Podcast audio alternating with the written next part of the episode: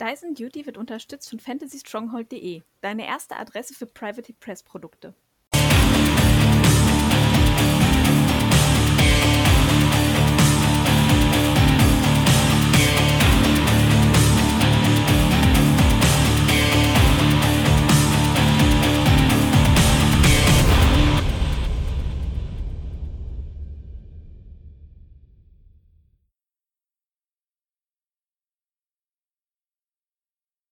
Herzlich willkommen zum dritten und damit letzten Teil unseres Podcasts über die Trollbloods, unserer Faction Review über die Trollbloods. Natürlich nach wie vor mit äh, mir, Kenny Trash, aka Pascal als Host, Money als Co-Host und Robbie the Kid als Gast. Wir haben in den ersten beiden Teilen wie immer alle Warlocks abgehandelt und jetzt geht's über in ja, Key Pieces, allgemeine Synergien und so weiter welche Modelle sollte denn jeder Trollspieler mal im Schrank stehen haben? Also eine Unit, eine Unit vom Stein auf jeden Fall, denke ich. Reicht wahrscheinlich sogar eine Min-Unit, oder? Willst du, Robin, oder soll ich mal starten? Ich glaube, da gibt es auch verschiedene Ansichten zu. Ja, fang du doch einfach mal an. Ich fange mal an. Ja, Stein äh, würde ich tatsächlich, also ich meine, die gibt es, glaube ich, eh nur als Max-Unit, wenn man eine alte kriegen könnte. Also ich würde es auf jeden Fall als Max kaufen, denn pro Modell in der Steineinheit kann der Stein ein Fury mehr speichern und dann kann die Aura größer werden und je nach Konzept nimmt man entweder Max mit oder Min. Man kann Min mit UA mitnehmen, Min mit Sorcerer, es gibt verschiedene Möglichkeiten. Meistens nimmt man tatsächlich, ja, der Pascal schon recht, eher die Min-Unit und nimmt dann eins der beiden UAs mit. Gibt es ein Norskin UA und das normale ähm, UA, was dann halt quasi für alle Trolle bufft. Und da kommt es halt drauf an, was man, was man spielen möchte. Ne? Das Norskin-Ding möchte man halt auf jeden Fall in der Norskin-Team mit haben und manchmal sogar auch in anderen Listen. Das kommt drauf an, was man so für Norskin-Anteil drin hat. Ja, ähm, neben dem Stein gibt es da noch so ein paar andere Sachen, die relativ häufig bei mir in die Listen kommen. Also mit einem Fellcaller Hero macht man nichts falsch eigentlich. Mit dem Champion Hero macht man nichts falsch, weil sobald man Champion spielt, möchte man eigentlich auch den Champion Hero irgendwie reinmachen. Und was jetzt ganz äh, aktuell natürlich ist, ein Dunien Archon, äh, ja, den würde ich da auch mal mit in die Liste klicken. Das auf jeden Fall. Ja, da schließe ich mich an, bis auf den Champion Hero, glaube ich. Das würde ich jetzt sagen. Selbst wenn man Champions spielt, ist der nicht unbedingt Pflicht. Ähm, würde jetzt noch ergänzen, dass der gute äh, Moses, Trollkin Runebearer heißt der, das ist der Typ, der die zwei Steintafeln trägt. Der ist fast auch in jeder Liste bei mir drin. Der ist einfach ein super gutes Cast-Attachment.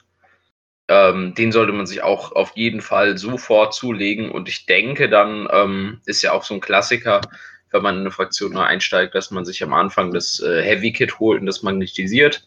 Dann hat man Zugriff auf einen Mauler und einen Bomber. Das sind schon die zwei Heavys, mit denen man eigentlich mit am meisten anfangen kann. Der Bomber, wie äh, wir schon in den letzten Episoden aufgezeigt haben, vor allen Dingen für die Caster, die selber schießen, die gerne den Snipe-Animus haben möchten. Also Gunbjörn, die Grim-Varianten, Jarl und so weiter. Und äh, der Mauler hat halt einfach den, den Animus, äh, mit dem man Loch macht. Und das ist immer ganz gut, auch mal noch die Option zu haben, einen Koloss zerlegen zu können. Ja, das stimmt absolut. An den Moses hatte ich jetzt gerade gar nicht gedacht, weil ich im Moment viel Borker einspiele. Er darf den natürlich nicht mitnehmen. Aber ansonsten haben Trolle halt oft eine verhältnismäßig kleine Kontrollzone. Der Moses macht die zwei Zoll größer, da freut sich eigentlich jeder drüber. Also ob ich jetzt Beats oder Infanterie mitnehme, ist mal egal. Also die meisten Feeds agieren ja mit der Kontrollzone, also das stimmt absolut. Ja, und wenn wir dann bei Beasts sind, ähm, ich glaube, die meisten starten mit so einer, mit der Troll-Starterbox. Äh, nicht, weil die nur mega geil ist, aber tatsächlich würde ich sagen, also so einen einzelnen Bouncer, einen einzelnen Exer, die kann man oft auch mitnehmen. Also da macht man auf jeden Fall nichts falsch mit der Box. Mehrfach braucht man die ziemlich sicher eigentlich nicht. Also es gibt eigentlich außer dem Bouncer keins der, der Grundbox-Beaster, die ich mehr wie einmal äh, in eine Liste klicke. Ähm, was dann noch ganz geschmeidig ist, wäre zum Beispiel so ein Earthborn Diatrol. Ähm, der findet auch ganz oft in die Listen, aber da sind wir eigentlich fast schon, schon am Ende von diesen, äh, ja, diesen Standard-Buys, wo ich sage, das kann man sich auf jeden Fall holen. Da kommt es dann drauf an, möchte ich in die Norskin-Team reingehen, möchte ich die, ähm, die Heroes-Liste spielen, äh, und dann hat man ganz unterschiedliche Units und mit Biestern stockt man dann auf. Ne? Also wie gesagt, hier so ein Mulk oder einen Röck oder so. Je nachdem, wenn man den passenden Warlock spielt, auf jeden Fall. Aber das würde ich nicht jedem, würde ich dem Anfänger jetzt nicht raten, direkt zu kaufen. Ne? Das ist schon spezieller. Was ich vielleicht noch holen würde direkt sind Fire Eater. weil ich finde die super gut und die spielen in äh, Creel Company und in der Northkin Theme Force. Und ich bin, glaube ich, wenn ich Trolle gespielt habe, noch nie auf ein Turnier gefahren, ohne zwei Fire Eater Units dabei zu haben, also in MK3. Die finde ich auch noch richtig, richtig gut. Dann musst du auch fast direkt schon die Bären kaufen. Aber gut, die sind nur in der Northkin-Team drin, verstehe ich schon den Unterschied, klar. Eben, ja, deswegen, also die Bären legen dich schon auf die Northkin-Team fest, aber ja, im Prinzip würde ich die Bären eigentlich auch kaufen. Ich glaube, es möchte auch jeder, der Trolle spielt, äh, dringend Schnaps und Eisbären spielen. Also bis jetzt, also es gibt aktuell, mhm. glaube ich, auch wenige, die nicht wenigstens eine Northkin-Liste äh, parat haben. Also weil der ganze neue Shit ist halt da drin eigentlich. Ne? Also alles, was die Trolle so, oder nee, nicht alles, die Panzer und sowas ist jetzt wieder für die Creel Company, da kommt jetzt ja auch noch, noch ein Schwung. Aber also diese aktuelleren Modelle, Norskin Raiders, die Beast-Händler, die Fire Eaters und so, das spielt alles da. Also in die Richtung kann man ruhig gehen. Also macht man nichts verkehrt. Jo. Ja, ich glaube, das waren schon so die Sachen, die man ja auf jeden Fall sich zulegen sollte. Und dann können wir, glaube ich, schon über ja, beliebte Taktiken bei Trollen sprechen. Wird das überhaupt so tief? Also ich glaube, die beliebteste Taktik ist einfach im Brick vorgehen, nicht sterben und dann hart zuschlagen. Ja, aber da sind ja die Konzepte sehr unterschiedlich. Ne? Also wir waren jetzt gerade bei der Norskin 7. Die hat für mich ähm, einen sehr großen Vorteil in der Einheitenauswahl. Wir haben, wie gesagt, diese, ähm, die Norskin, äh, den Norskin Bierhändler und die Battle Beers. Die können ambushen von der Seite aus und haben halt einen Speed von 7, 1 Zoll Nahkampfreichweite. Das heißt, die können, werden 13 vom Rand aufgestellt und können dann nochmal 11 Zoll weit. Das ist bedroht super viel. Also es gibt ganz, ganz viele, die sehr unglücklich damit sind, gerade auf einem breiten Szenario, wenn da ein oder sogar zwei Einheiten der Bären ähm, in der, im Ambush stehen. Ähm, und zu der Team kommt dann, oder zu der Liste kommt dann halt oft, oft Doppel-Fire Eaters. Äh, Champions, ja, kommen da auch rein, aber wir sind dann gar nicht mehr so so sehr in einem unbeweglichen Brick. Ne? Also durch diese Bären und die Fire Eater Units, die auch relativ gut alleine agieren können, die versuchen meistens gar nicht groß, das ganze Spiel im Creelstone stehen zu bleiben. Das funktioniert halt nicht, die willst du beweglich haben. Oder Robin, siehst du das anders? Ich glaube, das ist eigentlich eindeutig, ne? Ja, also ich würde eigentlich Pascal ein bisschen widersprechen, weil ich finde, diese Taktiken mit man bringt sich nach vorne, das ist vielleicht Oldschool-Trolle, aber das funktioniert gerade aktuell gar nicht mehr. Also ich würde sagen, die Stärke der Trolle ist der Szenario-Blitz momentan. Okay, ja, krass. Ja, ja, ich kann es natürlich nur von der Warte aus beurteilen gegen Money spielen. Und Money spielt halt aktuell Borka 1 und das ist halt meist so ein Brick. Es ist ein Brick in der Mitte, absolut, ja. Es ist tatsächlich bei der Northskin-Liste ist es bei mir so in, in die Richtung, also habe ich meistens dann noch Bären dabei. Aktuell spiele ich auch Fire, äh, nicht Fire, das, äh, die, die Raiders, eine Min-Unit, weil die halt am Anfang den Abgib vom Borka kriegen und später wechsle ich den dann auf die Champions, wenn das da interessant wird. Und dann stehen die halt mit Grund Def 13, quasi auf der 15 können nicht bezaubert werden und dann, wenn die noch Concealment oder Cover kriegen, sind die fast gar nicht rauszunehmen und dahinter steht dann der Burkur, äh, Burkur und die Storm Champler und der sammelt dann schön eifrig ein, was der Gegner dann doch schafft umzubringen. Also das macht schon richtig Spaß, also hat der Gegner einfach viel Arbeit mit. Ähm, also bewegliche Elemente musst du dabei haben. Ne? Also die Champions haben halt einfach eine schlechte Grundspeed mit 5, also die haben eine Threat Range von 9 Zoll oder so, wenn du die nicht irgendwie buffst. Mit dem Stein gibt es nochmal ein Zoll mehr mit dem Norskin-Stein und mit der Borka-Feed nochmal zwei Zoll für einen Charge drauf. Das ist dann einmalig interessant. Aber äh, bewegliche Elemente habe ich da eigentlich immer drin. Und wenn ich in der Heroes-Liste so ähnlich spiele, dann nehme ich meistens Long Riders mit. Mittlerweile, ja, habe ich eigentlich immer dann die Long Rider dabei, weil, weil dann habe ich keine Bären. Ja, dann komme ich anders. Wenn ich nicht von der Seite reinkomme, dann will ich halt die, die Beweglichkeit ansonsten haben, weil sonst wirst du einfach rausgesthreadet. Also es keine Ahnung, wenn ich ich habe schon mit Doppel-Champions versucht, wirklich so einen Brick dahinzustellen, aber wie der Robin schon sagte, ich glaube, das, das ist heute nicht mehr so richtig gewinnbringend. Das kann klappen, aber mh, hm, ja, macht dich eher traurig. Ja, also das Problem der ganzen Fraktion, also wir können das ja mal ganz allgemein analysieren. Das Problem ist meiner Meinung nach, man stellt halt schon mal keine gute Gunline auf. Egal wie man es dreht und wendet. Und ähm, wenn ich schon mal selber nicht gut da drin bin zu schießen, dann muss ich ja auf jeden Fall in Nahkampf gehen. Und wenn ich in den Nahkampf gehe, dann will ich natürlich auch dem Gegner möglichst wenig Runden geben, mich zusammenzuschießen. Und dann bin ich natürlich am, am schnellsten, wenn ich selber das Szenario möglichst schnell gewinne, einfach. Und das sind die guten Listen momentan, meiner Meinung nach, bei den Trollen. Ja, mit der, ich, ich sag's mal in Anführungsstrichen, kleine Brick, also das ist bei mir meistens äh, einmal Champions, natürlich mit Scaldi und einem Sorcerer drin, wie man das, wie man das halt macht. Dann ein, mindestens ein kleiner Gridstone mit einem UA, je nach Liste. Äh, und da stehen dann noch so ein paar Solos rum, also meistens ein Dune den Archon, dann Felcorsa, wenn ich die Heroes-Liste spiele, ein Stone Scribe Chronicler, der ist ziemlich cool, der bringt nochmal ziemlich viel, viele coole Effekte mit. Ähm, und die blocken in der Regel ein bis zwei Zonen, versuchen natürlich nach Wahl auch zu punkten. Äh, und dann habe ich entweder Reiter oder je nach Liste dann Bären, Fire Eater und so weiter, um die Gegner zu stören, in andere Zonen reinzukommen, freizuräumen und so weiter. Und ja, das sehe ich auch so. Also oftmals ist es so, wenn ich nicht früh ins Szenario komme, dann wird es ein schweres Spiel. Es sei denn, der Gegner kriegt halt, also in der Kombination mit den, mit den Gargantuans klappt das gut, meistens nicht den Mountain King und die Champions weg. Das heißt, dann kannst du in der Attrition noch auch im, im Late Game noch relativ gut dastehen, dann noch irgendwie Pieces haben. Aber wenn der Output vom Gegner zu groß wird und die Champions fallen zu früh oder der Mountain King direkt, pff, ja, dann ist das eigentlich gelaufen. Dann klappt das nur über Szenario. Ja, kann man eigentlich so sehen. Also ich denke halt, da wäre vor allen Dingen Kolgrimer anzusprechen. Das ist immer noch meiner Meinung nach das Zugpferd in den Troll-Turnierlisten. Die ist, äh, spielt halt sehr stark gegen Gunlines und auch noch ein sehr, sehr schnelles Szenario. Ähm, deswegen würde ich sagen, ist die so gerade der Nummer 1 Caster bei den Trollen, aber ich finde auch noch ein paar andere sind durchaus turniertauglich. Auch unter anderem Grimm 1 finde ich ziemlich stark, einfach weil er auch ein sehr, sehr schnelles Szenario spielt und das in einem, äh, weiß jetzt nicht, noch aktuellen Set. Wann kommt denn das neue Set? Da bin ich gerade gar nicht genau informiert.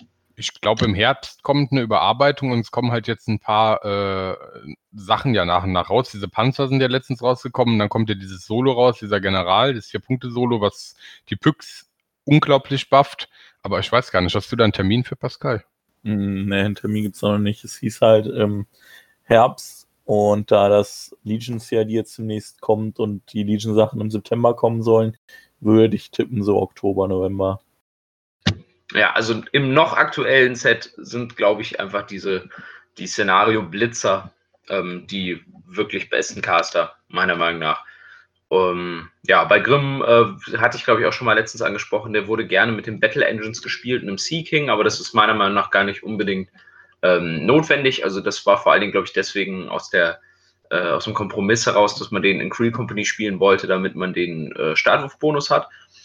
Ähm, ja, aber den kannst du auch, glaube ich, genauso gut aufstellen in der Northkin Theme Force. Andererseits, wenn du natürlich Kolgemaschen in der Northkin Theme Force hast, dann willst du vielleicht auch eine andere Theme Force spielen, weil meistens ist es ja nicht sinnvoll, zweimal ein dieselbe Theme Force zu zocken. Ja, ich glaube in dem Fall auch. Aber ich meine, du hast recht, das kann man natürlich machen. Ne? Also ich für dem Gegner seine Defense runter in der Kontrollzone, ich setze die Speed runter.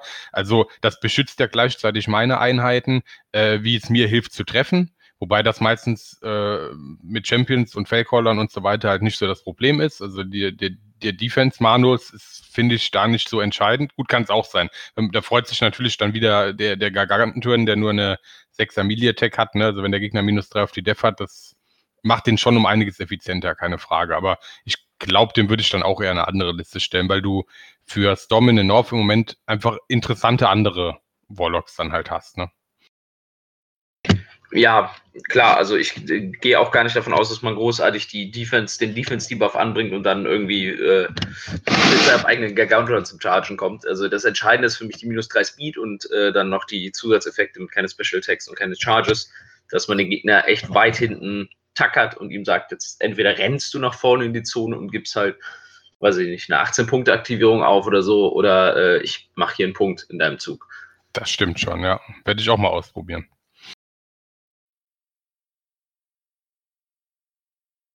Ja, nochmal zum, zu, zu dem Mountain King, den hast du jetzt in der letzten Zeit häufig angesprochen. Hast du, findest du nicht, dass der durch die Void Archons eigentlich gar nicht mehr so viel Relevanz im Meta hat? Oder äh, wie, wie ist das deiner Erfahrung nach?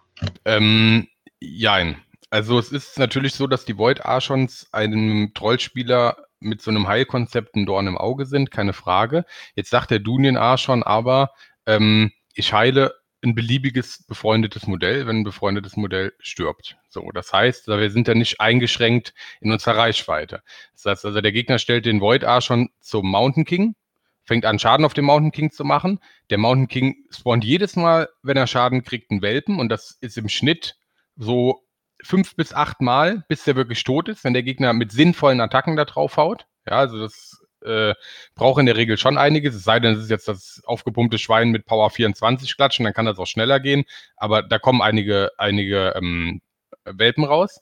Und die Welpen wiederum, wenn die sterben und der Gegner kann sie auch in der Regel nicht stehen lassen. Also ich benutze die auch gerne und stelle die hinter Einheiten, wenn ich jetzt zum Beispiel gegen, äh, gegen Signer spiele, wo viel Elektrolieb rumfliegt, dann stelle ich die Welpen halt auch einfach so hin, dass sie weggeliebt werden, weil ich dadurch dann ja auch wieder ein Modell habe, was stirbt, wo ich dann wieder heilen kann.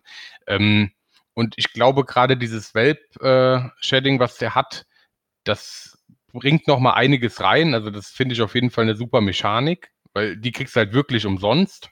Und es sind schon einige. Und der Mountain King hat für mich einen großen Vorteil. Ähm, der ist nicht besonders schnell, aber wenn er ankommt, haut er genauso rein wie die anderen. Und er hat halt dieses Spray mit Power 16, wo er auf Threat Ranges kommt, die mega interessant sind, ja. Das heißt, also, ich komme damit so weit, dass ich halt auch im hinteren Spielfeld Sachen fast von Anfang an bedrohe. Und dann hat er Killshot, das heißt, er macht erst seine Assault Spray, das tut meistens schon weh und da ist halt äh, Defend drauf, ne? minus Surf die Def und eine Runde keine Befehle kriegen oder geben.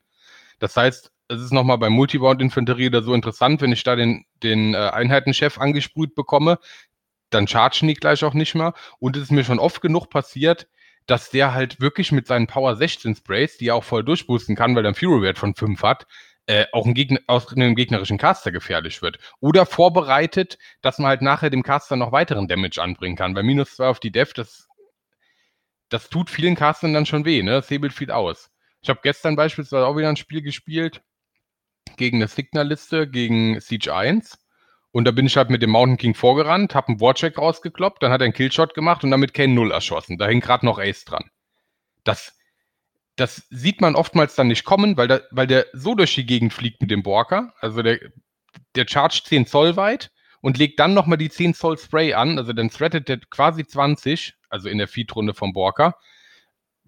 Also das, das macht schon Spaß. Also da kommt schon viel drunter. Und Power 16 10 Zoll Spray, das haben wir ja so oft im Spiel gar nicht. Ne? Ich ignoriere damit alles und ich mache einen so hohen Schaden.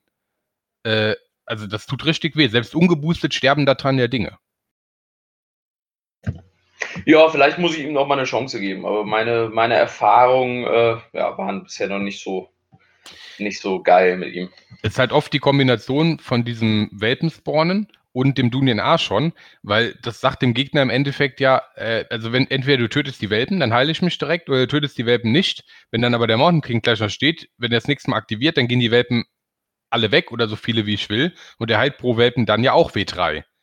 Und also das das sorgt für so einen, so einen enormen Heal, ne? also auch im Schnitt, das sind zwei, zwei pro Welpen, also das macht richtig viel aus. Also wenn du dann noch äh, den so rund ums Objective spielst und du kannst den sehr gut äh, ja so im Mittelfeld spielen, du musst den gar nicht immer so, so weit committen, weil der muss ja nicht unbedingt den Nahkampf. Im Zweifel bleibt der bei mir dann auch noch eine Runde länger hinten. Ja, steht halt in der Zone drin, wie man das ja auch äh, von Manoff äh, kennt, mit dem Judicator. Äh, und schießt halt mit der Spray rum. Also.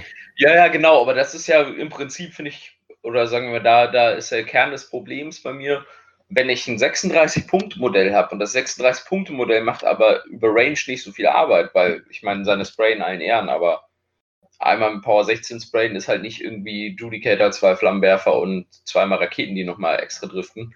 Nee, es darf ähm, nicht dabei bleiben, da gebe ich dir schon recht. Also der geht schon das, später rein, klar. Ist das für mich halt eigentlich zu wenig für ein 36-Punkte-Piece was über das ganze Spiel gesehen einfach nicht so effizient arbeitet und ähm, ja, diesen Status des unkillbaren Riesengargantons hat er halt leider auch nicht. Dafür nee. geht halt so viel Damage momentan rum und ich sehe es irgendwie gerade nicht, wie ich den geil in der Liste einbauen kann. Der ist natürlich äh, zäh, aber nicht so zäh, dass er nicht stirbt, keine Frage. Und ich gebe dir vollkommen recht, der geht natürlich irgendwie rein irgendwann rein und muss dann auch im Nahkampf was kloppen. Das macht er auch. Ne? Also wenn der Walker eben seinen eigenen Animus gibt, dann nimmt er ganz trivial alle, alle Heavys raus, die es gibt. Das ist auch gar kein Thema. Ähm, ja, die, der, die, der andere Punkt ist, ich habe Warbeast-Punkte, ja, 29, und stelle mir dann bei meiner Norskin Team Force die Frage, was, was stelle ich damit an? Ne? Was möchte ich dabei haben? Ja, was, was sorgt jetzt für, wenn ich nicht viel mehr Punkte ausgeben will, also wie kann ich meine Battle Group zusammenstellen, um, um richtig Druck zu machen? Und die andere Variante ist dann halt jetzt mit zum Beispiel einem Röck zu arbeiten und einem anderen Heavy Beast oder so, ne? kann ich auch Druck machen, sogar ein bisschen flexibler, je nachdem auch mit mehr Threat Range, also zumindest Melee Threat Range, keine Frage. Ähm, aber die meisten Lösungen äh, erzeugen für mich nicht genug Bedrohung. Wenn ich diesen Mountain King dahin stelle und dann ein Stück entfernt davon diese Champion Unit, dann sind das zwei Pieces, die sagen, entweder kommst du zu mir und bringst mich wirklich um, oder du lässt es besser sein, weil die Rückkeule kannst du nicht vertragen. Und dieses Doppelgespann, das finde ich in der Liste gut. Könnte auch ein anderer Gargantuan machen. Ne? Also ich sage jetzt nicht, dass das unbedingt der Mountain King sein muss, aber das synergiert für mich halt gut mit dieser Heal, mit der Heal-Mechanik vom, ähm, vom Dunien Archon. Ne? Das treibt das Ganze halt echt ein bisschen auf die Spitze. Ja, genau. Also ich sehe das schon ein mit dieser mit der Heal-Mechanik, aber deswegen war die Frage, äh, Void Archon, macht er den Plan kaputt oder nicht? Weil du kannst ja sonst einfach argumentieren, du könntest ja auch einen Mauler hinstellen für einen, der einfach mal ein bisschen Schaden rausdrückt und ähm, dann nimmst du als zweites noch eine ganze Unit oder eben einen Bomber. Also ich habe es irgendwie nie gesehen, dass mir der eine Gargantuan so viel wert war wie zwei Heavies. Und also vielleicht, jetzt, ja. vielleicht liegt es auch an meinem mangelnden Spielvermögen. Aber ich habe die Erfahrung gemacht, das Problem ist, also den Mountain King musst du ja safe one-rounden. Wenn nicht one-round ist, dann kannst du es eigentlich gleich besser lassen. Das heißt, du musst den Void Icon auch mitcommitten, damit du eben die 5 Zoll No-Heal-Aura hast. Und wenn du es dann halt schaffst, sie nicht zu one-rounden, dann ist der Void Icon halt weg. Und dann ist der Mountain King den Rest des Spiels halt super glücklich, weil der dann eben kein No-Heal mehr hat. Dann kriegst du ihn halt gar nicht mehr umgebracht. Jo, klar, aber ich meine, das ist ja gar kein Problem, heutzutage einen Mountain King umzubringen, oder? Mm, das kommt drauf an. Also, ja, also was natürlich geht, also die, die Elfen können da einfach mit ihren zwei ähm, Antigraf-Panzern drauf rumballern, ne? Also wenn da vorher dann. noch gar nicht viel Schaden. Ja, doch, wenn du da vorher einen Armor-Debuff drauf kriegst oder sowas, dann kriegen die das schon hin. Das solltest du natürlich schaffen. Der sollte nicht im Stein mit Armor 21 stehen, ja. Aber dann, wenn du es dir durchrechnest, also den kriegst du schon dann, äh, wenn da noch ein bisschen was anderes drauf schießt, den kriegt man schon kaputt. Aber es, du musst es dann wirklich konzentriert machen. Und das ist natürlich auch dann eine Würfelfrage, ne? Weil mit jeder Attacke, äh, die du drauf hast, die dann nur ein, zwei Schaden macht, ähm, kommt dann, dann eigentlich einfach nur noch, nur noch ein Welpe. Also, und irgendwann wird das halt, weiß nicht, also da die Chance, dass der sich nachher mehr gegenheilt, wie du Schaden machst, wenn du nämlich dann die ganzen Welpen und den, das andere Gemüse wegräumen musst, musst, die ist halt sehr groß. Und irgendwann musst du, wenn du im Szenario spielen willst, äh, dann an den Kleinkampf drangehen. Und wir wissen ja, die Welpen, die machen ja nicht nur wieder ein Modell ein bisschen, äh, bisschen heiler, sondern wir haben da jetzt auch den Buko in dem Konzept drin stehen. Der sagt, ah super, das war noch eine Leiche. Wir bauen jetzt noch mehr Schemplers. Und jeder Schempler, der stirbt, der heilt ja dann auch wieder. Und das funktioniert, aber es ist halt nicht, nicht, nicht gegen alles zu spielen. Also, weil das Problem ist ja, wir haben nicht nur zwei Void Archons in den Listen drin, sondern dann stehen da zwei Void Archons und zwei Tamarit Advocats. So. Die Void Archons, die wollen immer irgendwo rein Arbeit machen, richtig was umbringen. Das heißt, an die Void Archons komme ja. ich normal dran. Darf ja, ich also, mal kurz noch einhaken? Du kriegst keine, äh, keine Shambler, wenn du Welpen aufisst. Nee, nicht wenn du die aufisst, wenn die sterben. Ja, okay, aber dann, ja, okay. Habe ich so nicht gemeint. Nee, nee, aber auch wenn die Welpen sterben und die haben ja auch Annoyance und naja, die können halt auch contesten, äh, die müssen ja meistens irgendwie umgebracht werden. Also der Gegner kann ja, der muss ja alleine um irgendwelche ähm, Charge Lanes freizuräumen oder sowas, geht er dann da dran. Also kannst du ja nicht einfach stehen lassen. Klar, wenn du die auffrisst, kriegst du, kriegst du da, kannst du weder heilen, noch kannst du damit äh, Schempler machen. Also das wäre auch eine Oberfrechheit, klar. Wenn das jetzt missverständlich war, gut, danke für die Klarstellung. Ja, ähm, also das Problem sehe ich dann gar nicht in so ein oder zwei Void Archons, die schon nervig genug sind, aber die werden meistens früher oder später äh, committed, weil die auch einen Job machen sollen für ihre acht Punkte. Aber du hast dann noch diese blöden Advocats oder was halt sonst noch alles Entropic Force macht mittlerweile. Das läuft ja bei vielem passiv mit äh, Infernals zum Beispiel, auf den Bretches oder auch auf der Kutsche von den Crimkin oder was weiß ich. Und das sind Modelle, die du gar nicht so committen musst. Die bleiben dann so in zweiter Reihe stehen, machen die Lampe an. Und es wird erst dann schlimm eigentlich für die Trolle, wenn das nicht nur eine einzelne Aura ist, sondern da stehen zwei, drei, vier Modelle, die das haben, weil du darfst ja spielfeldweit heilen. Aber wenn es dann anfängt, dass du nirgendwo mehr sinnvoll heilen kannst, weil da steht an den Champions so ein Affe rum, dann steht dann bei dem, bei dem Mountain King so einer rum und dann woanders noch, dann kriege ich das Problem. Und wenn ich an die Modelle dann nicht rankomme, was schwierig ist, wie du schon sagst, ne, wir schießen halt auch nicht so geil, äh, dann läuft das ganze Konzept nicht mehr. Also dann klappt das gar nicht mehr. Ja, ich finde aber auch nochmal schwierig, dass die in der Command Range ja sterben müssen vom Dunian Archon. Ne? Also du kannst ja auch nicht beliebig mit den Welten nach vorne gehen, den Gegner zu blockieren. Nee, das ist richtig, klar. Aber äh, ich meine, die spawnen am, äh, am Mountain King, der sollte natürlich, äh, steht ja sowieso so in der, so ein bisschen in einer, einer der seitlichen Zonen meistens oder in, in die Richtung, in Richtung links oder rechts im Zentrum. Äh, ja, die sollten natürlich dann auch noch in der 10 Zoll Bubble vom Dunien schon sein. Und das ist dann auch nicht immer einfach, das stimmt. Wenn der jetzt nicht gerade ein Haus hat, wo er sich hinterparken kann, dann wird er halt sonst auch schnell erschossen, wenn er zu weit vorne steht. Das stimmt schon. Wir diskutieren jetzt ein bisschen sehr viel den Mountain King gerade, aber eigentlich wollen wir hier besprechen, welche Taktiken und Synergien gerade auch safe funktionieren. Und der Mountain King ist ja definitiv offensichtlich umstritten. Hm. Robin, du meintest gerade eher Szenario Blitz. Also dann redest du wahrscheinlich von Kolgrimmer oder ja, Kolgrimmer und Grimm 1 würde ich da, glaube ich, momentan vorschlagen. In ähnlichen Listen oder mit so Listen, wie wir es eben schon bei den jeweiligen Castern besprochen haben? Könnte man zum Beispiel so anfangen, wie wir das eben besprochen haben. Also Kolgrimmer würde ich auf jeden Fall, glaube ich, in Storm of the North spielen. Ähm, da ist sie einfach wirklich, wirklich gut drin und ähm, das funktioniert auch sehr gut, ist nach wie vor, würde ich sagen, eine Powerliste im Spiel, kann man, denke ich, von sprechen. Ähm, beim Grimm kann man sich drüber streiten, aber da du ja auch nicht lange grinden willst, denke ich, ist es Quatsch, den irgendwie mit so Schemblern und Dunien Arkon und so weiter aufzubauen. Nee, sehe ich da auch nicht. Da würde ich eher. Ja. ja, genau. Also Szenario schnell in die Mitte kommen, den Gegner tackern und rausprügeln. Ich glaube, da würde ich den Grim eher vielleicht noch ähm, in der anderen Infanterieliste spielen, wo ich mit Fanplates oder so arbeite. Ich persönlich bin mit denen noch nicht so richtig warm geworden, weil die haben halt nur einen Lebenspunkt und nur Champions gewohnt ist, ist das ein bisschen traurig, aber die kommen halt auf ganz andere Threat Ranges, ne? Und die können mit Cleave äh, halt auch ziemlich viel austeilen. Also ich glaube, wenn man die richtig einsetzt, ist das für Szenario auch keine schlechte Einheit, oder? Ja, die sind ganz gut, aber ich finde, Fanblades sind dann vor allen Dingen gut, wenn du einen Caster hast, äh, der einen Damage-Buff mitbringt. Also Matrak 2 zum Beispiel mit Blood Fury. Ja, ähm, ja, absolut, das stimmt schon. Weil du dann dem Gegner tatsächlich auch mal einreden kannst, dass da wirklich gar nichts stehen sollte, denn wenn die Power 12 Blood Fury Einheit einschlägt, dann ist vielleicht doch schon ein bisschen, bisschen weniger da, als wenn sie einfach nur mit Power 12 ankommen und man kriegt dann nicht mehr als die plus 1 Stärke vom Stein. Da gebe ich dir so, recht. Ja, ohne Charge of the Trolls oder sowas. Ja, das, das, wird dann schwierig. Die Erfahrung habe ich auch gemacht, das ist dann auch so ein bisschen das Problem. Die mögen ganz, ganz spezielle Ziele. Äh, so am besten mittlere Def und auch bitte keine zu hohe Armor und Multivound ist dann auch so ein Problem. Dann machen wir lieber so Single-Wound-Infanterie, die eigentlich nichts kann. Und da sind wir dann schon wieder im Bereich, das machen alle anderen Trolleinheiten halt auch sinnvoll dann. Ähm, ja, gebe ich dir schon recht, dass vielleicht dann der, der Grim 1 der falsche Cast dafür. Ne? Aber sowas kann man, glaube ich, auch ganz gut spielen. Also gerade in dieser Heroes-Liste.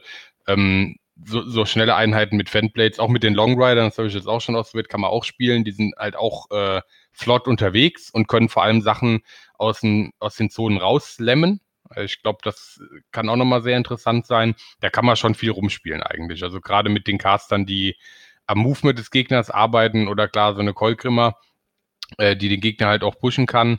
Ähm, und dann in Verbindung mit den Longriders, ich glaube, da gibt es schon coole, coole Konzepte noch, die so ab sind von dieser normalen Storm in the North-Geschichte. Ja, also ich wollte auch noch äh, vielleicht dazu ergänzen, wenn die, wenn die Theme Force-Bedingungen sich etwas ändern würden, würde da plötzlich ganz viel sich auch tun. Also wenn zum Beispiel die, die Dunien Archons nicht mehr ähm, den Merc-Slot verbrauchen, beziehungsweise den Minion-Slot, und man könnte die in Band of Heroes doppeln, ähm, dann könnte man auch wieder in Matrak 1 oder irgendwelche anderen Grindlisten äh, ziemlich effektiv spielen, bin ich mir sehr sicher.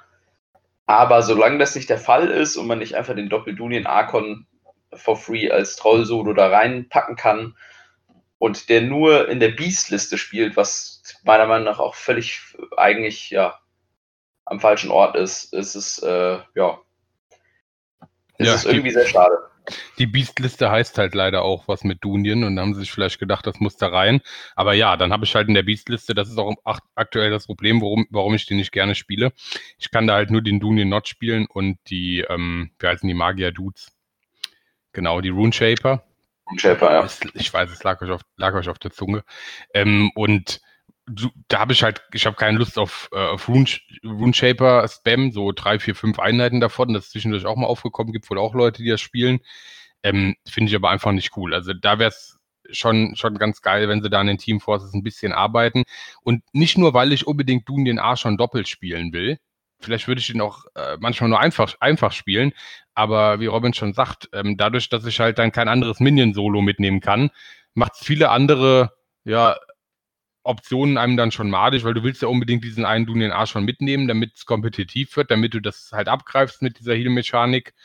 Ähm, ja, und da bleibt halt dann viel anderes zu Hause. Da könnte man viel machen. Also zum Beispiel so ein Boomholer oder sowas, so ein Boomholer-Solo-Artist, den hätte man auch ganz gerne dabei. Moment, kann man den so mitnehmen? Nee, kann man nicht, muss man auch so machen, ne? Nee, der geht nur in die Creel Company rein. Genau, Creel Company geht so, genau, ja. Ähm, oder gibt ja noch andere interessante Solos sicher, aber da denkt man im Moment wenig drüber nach, weil ja, weil halt der in den Arsch schon dann direkt gesetzt ist. Ja, Hermit zum Beispiel, ne? Ja, wo wir wieder bei Damage Buff bzw. Armor Debuff sind, ja.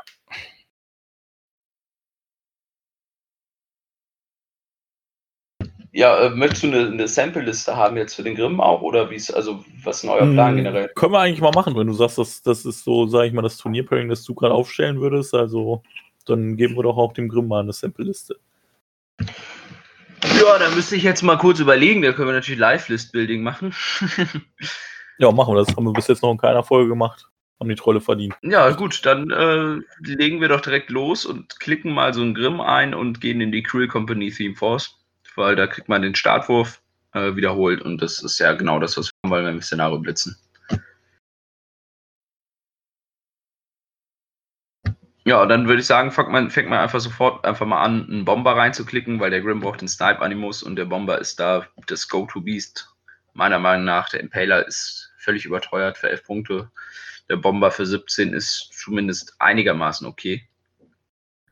Hm. Verzichtet man ähm, auf einen Stein in der Liste oder nimmt man den trotzdem mit?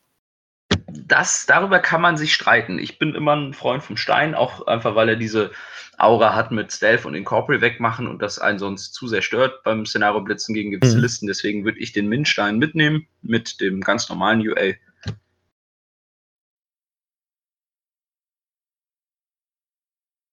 Ganz und dann bin ich immer ein Freund von Doppelfire-Eatern. Ganz normal, normale UA ist der Stone Scribe Elder, ne? Stone Scribe Elder heißt der normale. Ja, genau. Dann nehmen wir Doppel Fire Eaters mit, ja, also wir haben gerade mal bei 20 Punkten, ne? Haben wir noch jede Menge Punkte zum Spielen. Ja, haben wir auch noch nichts drin. Ähm, dann äh, würde ich mal sagen, nehmen wir uns den Hermit mit, weil der Grim hat keinen Damage Buff und der Hermit bringt uns das wenigstens noch, auch wenn der jetzt selber nicht das Szenario Blitz Piece an sich ist. Ich finde den Hermit einfach zu stark momentan. Nehmen wir mit. Gibt es interessante Mercenary Units, die man damit kann? Wahrscheinlich nicht, wa? Meiner Meinung nach eigentlich nicht. Also die, äh, die Unit, die es bei mir am häufigsten in Trolllisten geschafft hat, sind die Swamp Gobber. Einfach weil man dann für zwei Punkte eine Unit hat, die irgendwo scoren kann. Ja, klar. Kommt aber stark auf die Liste an. Jetzt haben wir ja schon einen Doppel-Fire Eater und einen Stein erstmal drin und eventuell packen wir sogar sowieso noch eine Unit rein. Also ich weiß, also ich sehe es zumindest gerade nicht, dass wir eine Unit brauchen, die irgendwo scored. Mhm.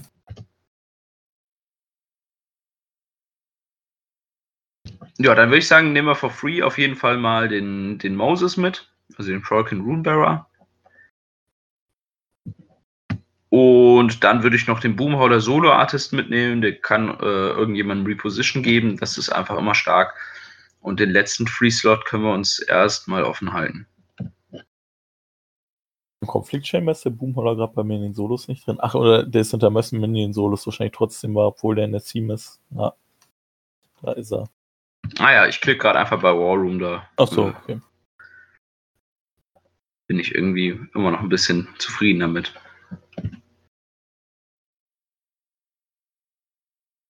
Ja, haben wir immer noch 50 Punkte, Mensch. Ja, brauchen ja noch eine Einheit, die Arbeit macht, oder? Ja, und auch eigentlich noch ein Biest, was äh, auch was Großes ähm, auseinanderpflücken kann. Nee, also jetzt kann man, äh, gibt jetzt mehrere Optionen. Ne? Also man könnte zum Beispiel diesen Sea King spielen, einfach weil man sagt, der Sea King an sich kommt schon 12 Zoll. Wenn der Grim da jemanden damaged mit seiner Waffe, dann kommt der Sea King 14 Zoll und ähm, ja, der haut halt ordentlich zu.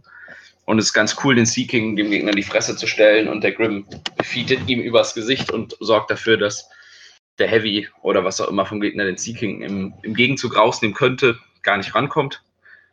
Das wäre eine Option. Also ich finde schon so ein Gargantuan da gar nicht so schlecht, wenn man ein Szenario blitzt. Und der Sea King ist meiner Meinung nach dann doch der schnellste von denen. Also Glacier King würde ich sowieso nicht nehmen. Über den Mountain King könnte man jetzt noch diskutieren, aber ich sehe eigentlich bis auf die Spray, die, vor allen Dingen die Soul Spray, da jetzt nicht so den, den riesen Benefit davon, den Mountain King zu nehmen. Nee, Andererseits hat er den wenn- Rage Animus, ne? Der Mountain King macht halt mehr Loch. Das stimmt, aber ich glaube, die fürs Szenario hast du schon recht, möchtest du dann lieber die Threat Range haben, weil daran scheitert es halt sonst. Ne? Also wenn der irgendwo rein soll und Arbeit machen, dann ist der Seed King wahrscheinlich die bessere Lösung, weil ich meine, der macht auch mit dem Anker, glaube ich, Power 20 und der geragte Mountain King macht Power 21. Also das, das sind mal bei keinem großen Unterschied, glaube ich. Genau, und man hat dann auch noch diesen ganz komischen Vortex of the Deep. Das, da kannst du auch noch Leute mit dran kriegen. Das ist dann äh, ja, also der Animus vom Sea King. Das ist dann für den Grim ja auch nochmal ein Spell, um Leute aus der Zone rauszupushen. Ähm, sieht man in der Regel nicht kommen, ist auch ganz situativ, aber ist auch eine coole Sache. Klingt hast recht, sinnvoll. Pascal, der hat Power 22, wenn er geraged ist, ja. Also er hat 19 im Grund, aber ich glaube Wollte grad 20 sagen. oder 22. Also klar macht das einen Unterschied, aber dann nimmst du, glaube ich, lieber 4 Zoll Nahkampfreichweite, wenn du wirklich dem Gegner einfach möglichst schnell auf die Schnüsse hauen willst und Zonen clearen. Ja, haben wir mal so ein Seeking reingeklickt, dann haben wir noch 26 Punkte. Äh, bei mir sind es nur noch 23 Punkte. Echt? Habe ich irgendwas übersehen? Also ich habe einen Grim, einen Runebearer, einen Sea King und einen Bomber. Einen Hermit und einen Solo-Artisten. Stein. Ähm, ach, du hast wahrscheinlich schon, äh, bei dir sind, ist der Stone Scrap Elder for free, ne? Weil du im Conflict Ja. Chamber drin bist. Genau. Ah ja, okay, da habe ich nämlich noch nichts ausgewählt.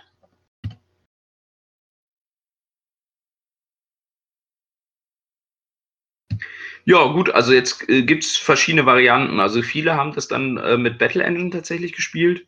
Mhm. Ähm, das finde ich ist okay, das kann man mal ausprobieren.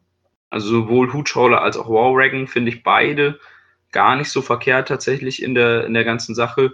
Ähm, man kann sich jetzt auch nochmal überlegen, dadurch, dass wir den Solo-Artisten drin haben, wollen wir uns ein, ein cooles Ziel reinnehmen für Reposition 3. Also finden wir da eine, eine, eine gute Unit, die sehr stark davon profitieren würde, wenn wir Repo 3 haben. Ähm, ist aber natürlich schwierig, meiner Meinung nach, in der Cree Company. Da sind halt einfach nur die Schießer-Units drin. Also da wird gar nicht so viel, ähm, ja, äh, Melee-Action oder sowas gemacht. Ich würde fast sagen, die, ähm, die äh, Minenboys, wie heißen sie, die Big Borrowers, könnte man wenigstens, äh, wenigstens eine kleine Unit mit reinnehmen, weil ich die fürs Szenario halt schon ziemlich sinnvoll finde. Ne? Ja, ich mag die auch sehr gerne. Also ich finde, die, die kann man, äh, da kann man durchaus drüber, ähm, drüber reden, ja. Also wir gehen ja mal davon aus, dass wir anfangen, dann äh, stellen wir die auf 27 Zoll auf. Ne? Wir dürfen 20 Zoll plus unsere Aufstellungszone den Burrow-Marker legen und dann dürfen wir sie da innerhalb von 4 Zoll placen. Das heißt, wir kommen auf 31, 35 Zoll, also 3 Zoll vor die gegnerische Aufstellungszone. Das ist schon ganz gut. Also sie machen schon, schon eine Zone, threaten die schon ganz gut. Und vor allem gleicht ja die, die Feed vom Grim äh, eins tatsächlich sehr gut ihre Nachteile, also die Rad von 4 aus. Ja, also wenn wir minus 3 auf die Defense haben beim Gegner, dann äh, wird das auch, auch schon interessant mit denen zu schießen. Ich finde, das ist halt immer so ein bisschen der Haken. Wenn die haben Power 14 äh, äh, Wummen dabei, das ist, ist schon beeindruckend, aber die treffen halt meistens nichts Interessantes. Ne? Aber mit minus 3 auf die Def, ich glaube, äh, vor allem können die dem Gegner auch im Rücken noch auftauchen, dann wird das schon interessant. Genau, also dann hätten wir jetzt ähm, 19 Punkte frei, wenn wir dem den 3 Punkte Stein UA for free nehmen wollen oder 16, wenn wir uns noch einen anderen Solo holen wollen. Also da würde durchaus jetzt zum Beispiel der Warwagon reinpassen mhm. bei ähm, 16 Punkten und man könnte sich noch ein dickes 5-Punkte-Solo reinnehmen for free. Ähm, Im Zweifel schadet ja auch kein Fellcaller. Kann man den da spielen? Den darf man da tatsächlich auch spielen, ja, den kann man auch nehmen. Weil das ist immer so ein flexibles Ding, wo ich sage, naja, also wenn dir irgendwo noch Pathfinder fehlt oder plus 12 die Miliatech, das kann halt immer mal entscheidend sein. Ich meine, auch die Fire Eater, die chargen ja in der Regel irgendwas, ne? Und wenn du noch plus 12 die Matt kriegst, gegen High-Def-Einheiten ist nicht verkehrt. Oder wenn halt Sachen Knockdown sind, hast du einzelne Modelle und willst eigentlich chargen und die, die liegen da halt doof rum, ähm, dann kann man die halt einfach automatisch aufstehen lassen. Und er bringt halt selber noch äh, eine Spray mit, um mal was zu clearen äh, beziehungsweise zwei Weaponmaster-Attacken, nur mit Power 10, weil der ist natürlich nicht so, hat nicht so viel Oberarm wie ein richtiger Champion, aber ähm, also ich finde den immer noch, wenn man für free, for free mitnehmen kann, noch ein solides Solo. Ja, würde ich sagen, nehmen wir jetzt einfach mal for free mit und klicken mal den Warwagon rein. Dann haben wir jetzt erstmal eine Liste, ja. die ist jetzt natürlich noch nicht ausgemaxt, wie das halt immer so ist, wenn man direkt eine äh, ad hoc zusammenstellt. Aber ich glaube, das ist ein ganz guter Start, wenn man mal ein bisschen umspielen will und gucken, ob man da ein Szenario mit klar machen kann. Ich denke auch. Klingt solide. Ja, gibt es noch irgendwelche, irgendwelche Standard-Synergien, die jetzt äh, unbedingt jeder Trollspieler beherrschen sollte oder die gerne genutzt werden? Also ja, ganz klar, es gibt den Rage-Animus in der Faction auf dem Mauler. Den wirft man natürlich gerne auf B6Y und B6Y irgendwo rein. Das ist ganz klar. Äh, der Stein will fast immer mit, logisch, haben wir schon gesagt, warum. Der gibt halt immer Armor-Buff und so weiter. Aber so ganz lange Synergieketten haben wir die in Troll? Es, deck, es, decken ein paar Dinge. Ne? Also wir ein, ein, nee, ich will jetzt nicht sagen, ich wollte gerade schon sagen, ein furchtbar missverstandenes Modell. Nee, so ist es nicht, aber den sieht man nicht immer. Also dieser Stone, der Stone Scribe Chronicler zum Beispiel, ist so ein Modell, was eine unglaublich lustige Toolbox noch mitbringt. Ähm, der kann nämlich quasi auf eine Einheit Gang Friendly Faction Warbeast geben ja, also plus zwei auf Angriffs- und Schadenswürfe, wenn Friendly Faction Warbeast mit im Nahkampf ist. Das kann schon mal interessant sein. Das könnte jetzt zum Beispiel noch stacken mit einem Fellcaller, weil das, der Chronicler macht keinen Fellcall, sondern äh, einfach so ein, so ein Buff. Und dann könnte ich jetzt sagen, äh, wenn ich, wenn das jetzt eine Champion-Einheit mit Scaldi beispielsweise ist, dann sind die Norskin, dann könnte ich den, das Norskin Stein-Duell haben, dann könnte das nochmal plus zwei auf die Stärke singen. Das heißt, wir haben dann plus vier auf die Stärke, plus vier auf die Nahkampfattacke. Ähm, so Sachen kannst du natürlich machen. Ähm, in Verbindung jetzt zum Beispiel noch mit einer Grizzle könntest du dann noch eine zusätzliche Nahkampfattacke geben, weil die Overtake haben, können die dann dreimal attackieren mit zusätzlicher Nahkampfattacke und diesen ganzen Boni. Also du kannst schon äh, Sachen krass hochstecken mit, mit diesen Synergieeffekten, aber so überkompliziert wird es nicht. Also das ist dann, glaube ich, auch schon das Ende der Leiter, was du erreichen kannst. Reicht aber normal aus, um die Einheiten von uns, die ja sowieso schon ordentlich zuhauen, dann nochmal ein bisschen rauszukitzeln die Grizzle hat jetzt zum Beispiel auch noch einen Debuff, dann wird das nochmal schöner. Und wenn man da dann jetzt noch einen Hör mit drin hätte, also wir kommen dann tatsächlich auf interessante Swings. Die Frage ist, wie oft man das braucht dann. Ne? Also wie oft wir mit quasi Power 18 Weapon Master Champions mit drei Attacken und Overtake den Gegner verprügeln müssen.